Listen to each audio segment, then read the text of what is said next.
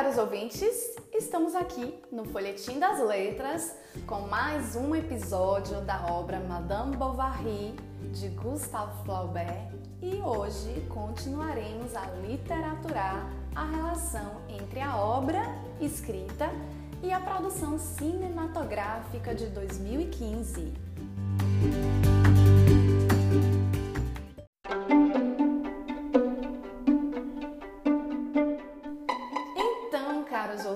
Ouvintes, no final do episódio passado vocês ficaram com uma interrogação.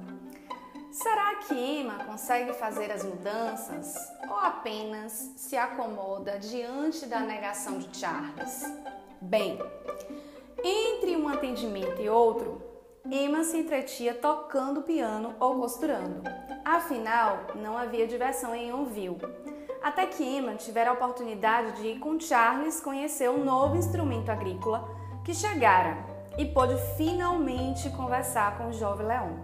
Na obra, contudo, o encontro com esse jovem rapaz se dera em outras circunstâncias, mas como o teor da conversa foi quase o mesmo, acredito que a adaptação não trouxe prejuízos ao escrito original, já que ambos conversaram sobre Paris e a ida de Emma ao convento. Madame Bovary também falara a Léon sobre a ausência de sua vocação e a sugestão das freiras em relação à leitura de romances. A obra não traz exatamente esse diálogo, mas confesso que foi uma boa sacada no filme, já que era preciso demonstrar de alguma forma como Emma adquirira os hábitos romanescos. A conversa com Leon não fora apenas naquele momento. Tempos depois, ele se apresentara na casa de Emma e a convidara para dar um passeio. Na obra, o Senhor Leon passara a visitar Madame Bovary e Charles com mais frequência, enquanto no filme, na primeira visita que ele fez a Emma, parece que acontecera tudo de uma só vez.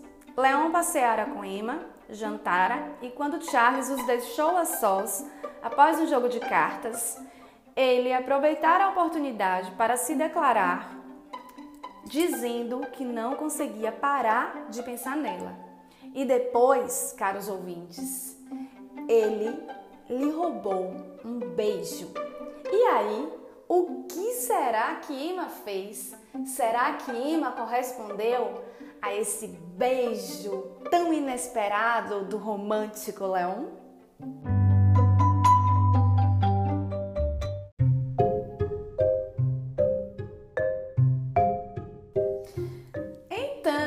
Caros ouvintes, eu acredito que vocês devam estar pensando que Ima realmente, né, correspondeu ao beijo do apaixonado Leon.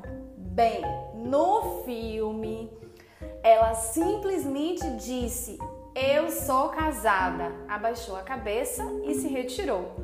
Contudo, meus amigos e amigas, na obra, Flaubert evidencia que Ima estava também apaixonada por Leon, mas que tentava reprimir esse sentimento. Observem, abre aspas. Ela o achava encantador, não conseguia deixar de pensar nele.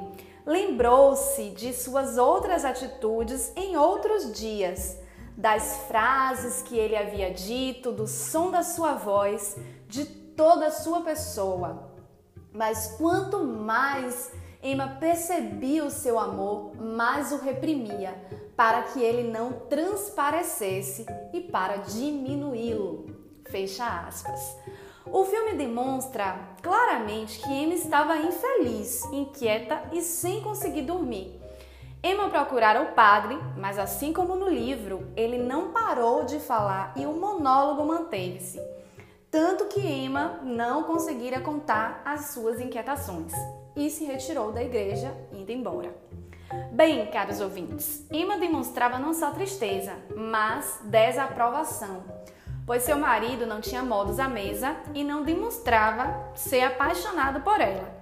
No livro, ela ficara ainda mais sentida com a partida de Leon, que decidira ir morar em Paris por não ter o seu amor correspondido. Mas no filme, ela conversa com a criada, revelando que a calma que ela vivia ali em Yonville não foi algo que ela sonhara. Emma chorava e desabafava. Os dias passavam e ela, por vezes, ficava na janela observando a chuva cair, afundada na sua tristeza. Não tocava mais piano com frequência e, por isso, se ocupava da leitura para tentar sobreviver ao tédio que sentia. Após a partida de Leon, Emma ficara mesmo sem uma distração. Mas, em um certo dia, aparece o Marquês Rodolphe com um rapaz para ser cuidado por Charles e o convida a uma caçada. Na obra, Flaubert conta que Emma só voltara a ver Rodolfo na exposição agrícola. No entanto, o mais curioso é que se no filme Rodolfo aparenta ser um homem frio e calculista, no romance ele demonstrava estar encantado pela beleza de Emma e pensara nela algumas vezes. Abre aspas. Ela é muito boa, dizia ele. Ela é muito boa. Esta mulher do médico é muito boa. Belos dentes, os olhos negros, o pé encantador, os gestos de uma parisiense. Diabos, de onde ela vem? Onde encontrou esse homem grosso? Fecha aspas. Então, Será que Rodolfo, assim como Leon, tivera sua expectativa frustrada em relação a Emma? Ela seria mesmo essa mulher tão virtuosa como ela mesma dissera?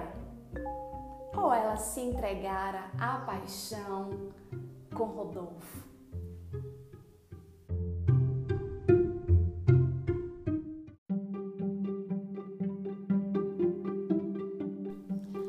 Mais uma vez deixei vocês intrigados, não é, caros ouvintes? Bem, a questão é que tanto na obra escrita como na produção cinematográfica, Emma tiver a oportunidade de conversar e se encantar por Rodolfo. Isso aparentemente foi o que fez no filme Emma procurar o mercador e fazer as mudanças na casa que eu mencionei no episódio anterior, que ela ainda não havia feito. Primeiro sugeriu à criada que usasse uniforme, depois procurou trocar as cortinas, comprar lençóis novos, dois candelabros de prata, tapetes e vestidos novos. No filme, contudo, o atraso das mudanças talvez esteja associado ao fato dela ter conhecido Rodolfo, mas não está claro se ela ganhara ânimo para esquecê-lo ou por estar feliz por conhecê-lo, já que só durante a feira agrícola é que ela descobrira o interesse de Rodolfo por ela. Rodolfo foi a paixão que tanto Emma esperava. Desde a entrega da caixinha verde de charutos, que ele deixara cair durante a caçada e Emma mesmo se responsabilizar em levá-la pessoalmente, os encontros às escondidas continuaram por um bom tempo. E foi com esse adultério que ela passou a se sentir viva, como aquelas personagens dos romances que lia quando ainda era solteira. Então, caros ouvintes, será que Emma foge com seu amante como nas obras românticas? Não se esqueçam de que no início do filme ela estava correndo. Será que estava fugindo de alguém? Charles descobriram o romance secreto da esposa? Bem, para vocês saberem as respostas a essas perguntas, terão que aguardar os próximos episódios.